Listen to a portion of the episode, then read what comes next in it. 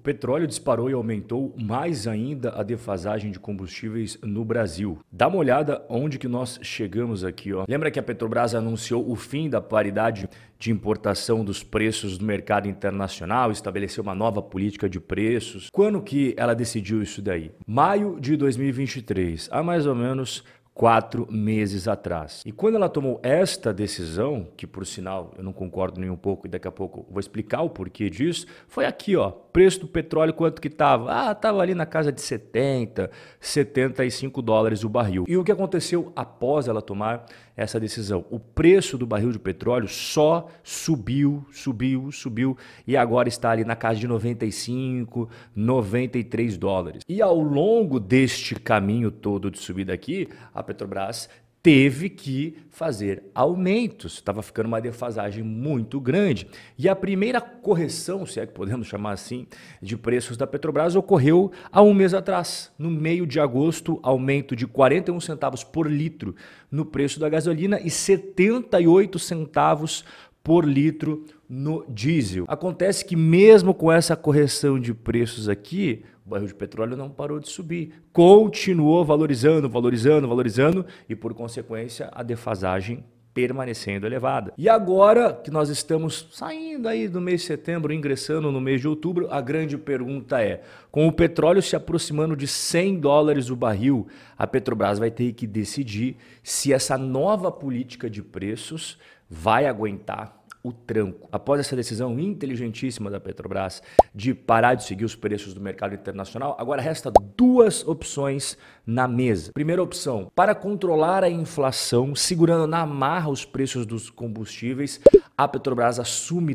toda essa conta e tem um buraco gigantesco. Ela já fez isso no passado. E sabe quanto que custou na época?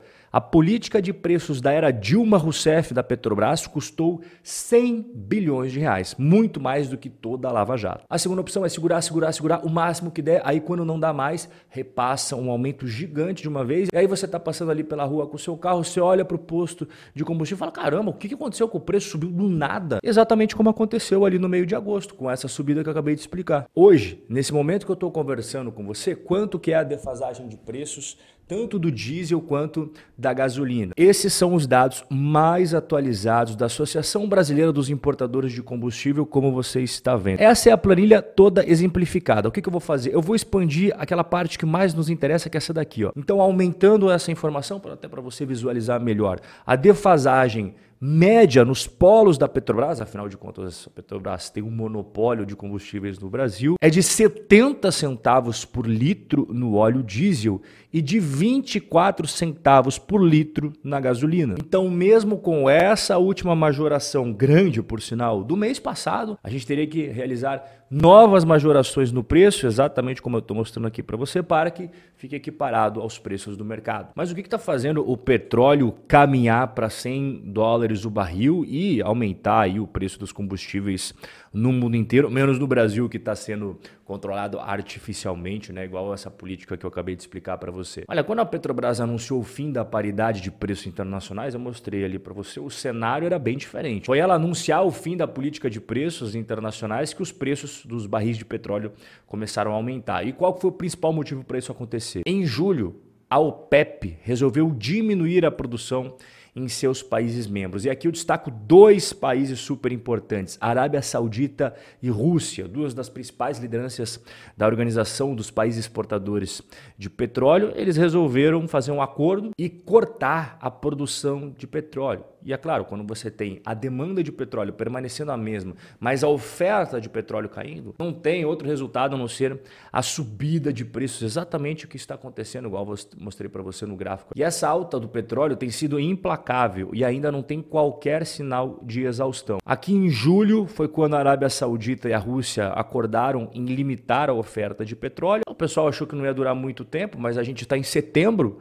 e eles continuam com esse corte na produção. Eles estenderam o período de cortes e é por isso que o petróleo bateu recorde nesse ano de 2023. Hoje, nesse momento aqui que a gente está trocando esse bate-papo, fazem 37 dias que não tem reajuste no preço dos combustíveis no Brasil. Só que o petróleo disparou nos últimos 37 dias. E aqui tem mais um detalhe importantíssimo aí que afeta o preço dentro do território nacional. Durante três anos, o Brasil abriu mão de cobrar os impostos PIS e COFINS sobre o diesel. Só que isso mudou. Desde 5 de setembro é cobrado 11 centavos por litro de diesel desses dois impostos. Esse valor vai aumentar para 13 centavos por litro a partir de 1 de outubro. E vai chegar em até 35 centavos por litro de diesel e até janeiro de 2024. E essa volta da tributação do PIS e COFINS vem justamente no momento que eu acabei de mostrar aqui para você, né, que o preço do petróleo sobe sem parar. O diesel já subiu 78 centavos por litro naquele reajuste em agosto e já está defasado em mais 70 centavos por litro, como eu mostrei agora há pouco para você na tabela atualizada da defasagem. E tem mais essa cobrança de até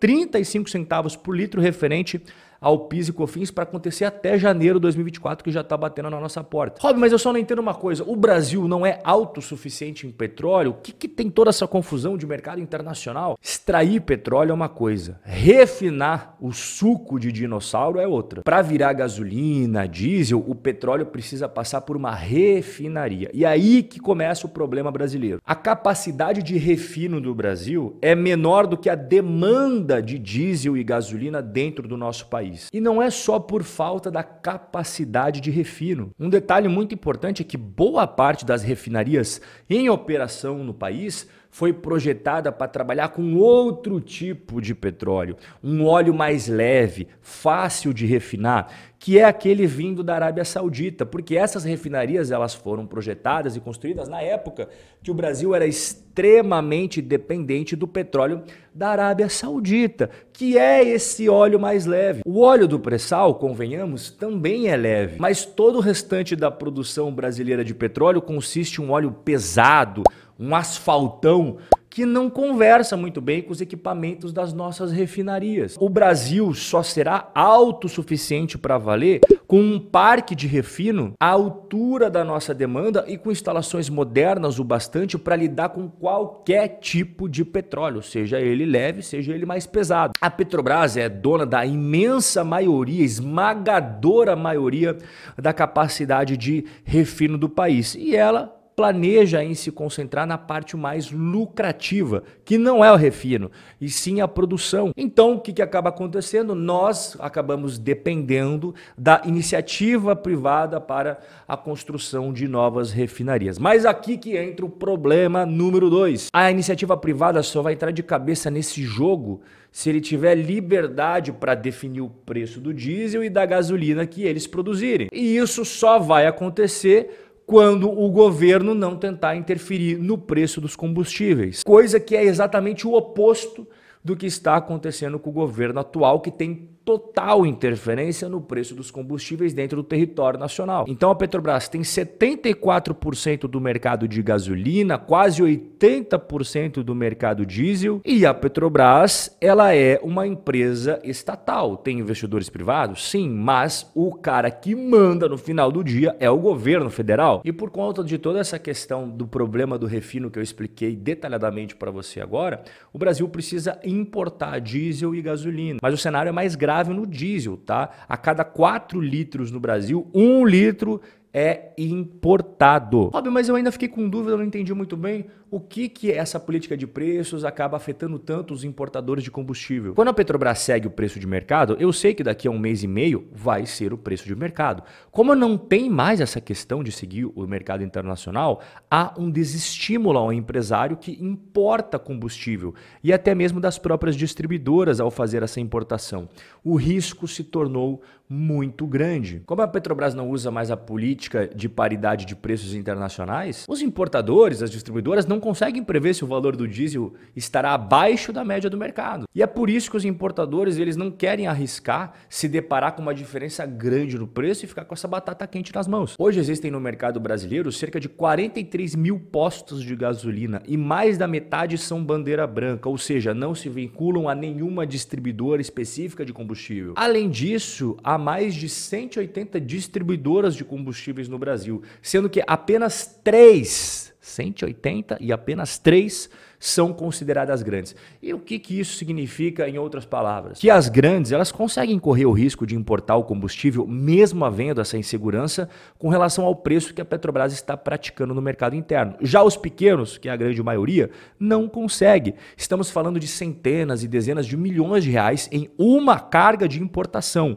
sendo que você fecha um mês e meio, dois meses antes então, o que vai ser daqui a um mês e meio? Ninguém sabe. Percebeu o tamanho da confusão? Só que existem pessoas que acham que esse é o caminho a ser feito. Tanto é que dentro da própria mídia da esquerda, eles enaltecem esse controle de preços que está controlando a inflação. Sim, está controlando de forma artificial. Né? O problema é que essa conta ela precisa ser paga ou paga pelo próprio caixa da Petrobras, e aí acontece aquele problema que a gente viu no passado, né? A Dilma fez a mesma coisa o resultado foi lastimável. A Petrobras foi para lona. Ou a outra opção, igual eu conversei lá atrás, é segurar, segurar, segurar, segurar, e aí não aparece nos números da inflação, né? Olha, o preço dos combustíveis não está subindo. Mas chega um momento que você vai ter que subir, igual aconteceu em agosto. E aí quando tem o aumento, puf, é de uma pancada só. Seria muito mais fácil, muito mais transparente seguir o preço dos mercados internacionais, igual estava sendo feito, mas infelizmente não é isso que vai acontecer, pelo menos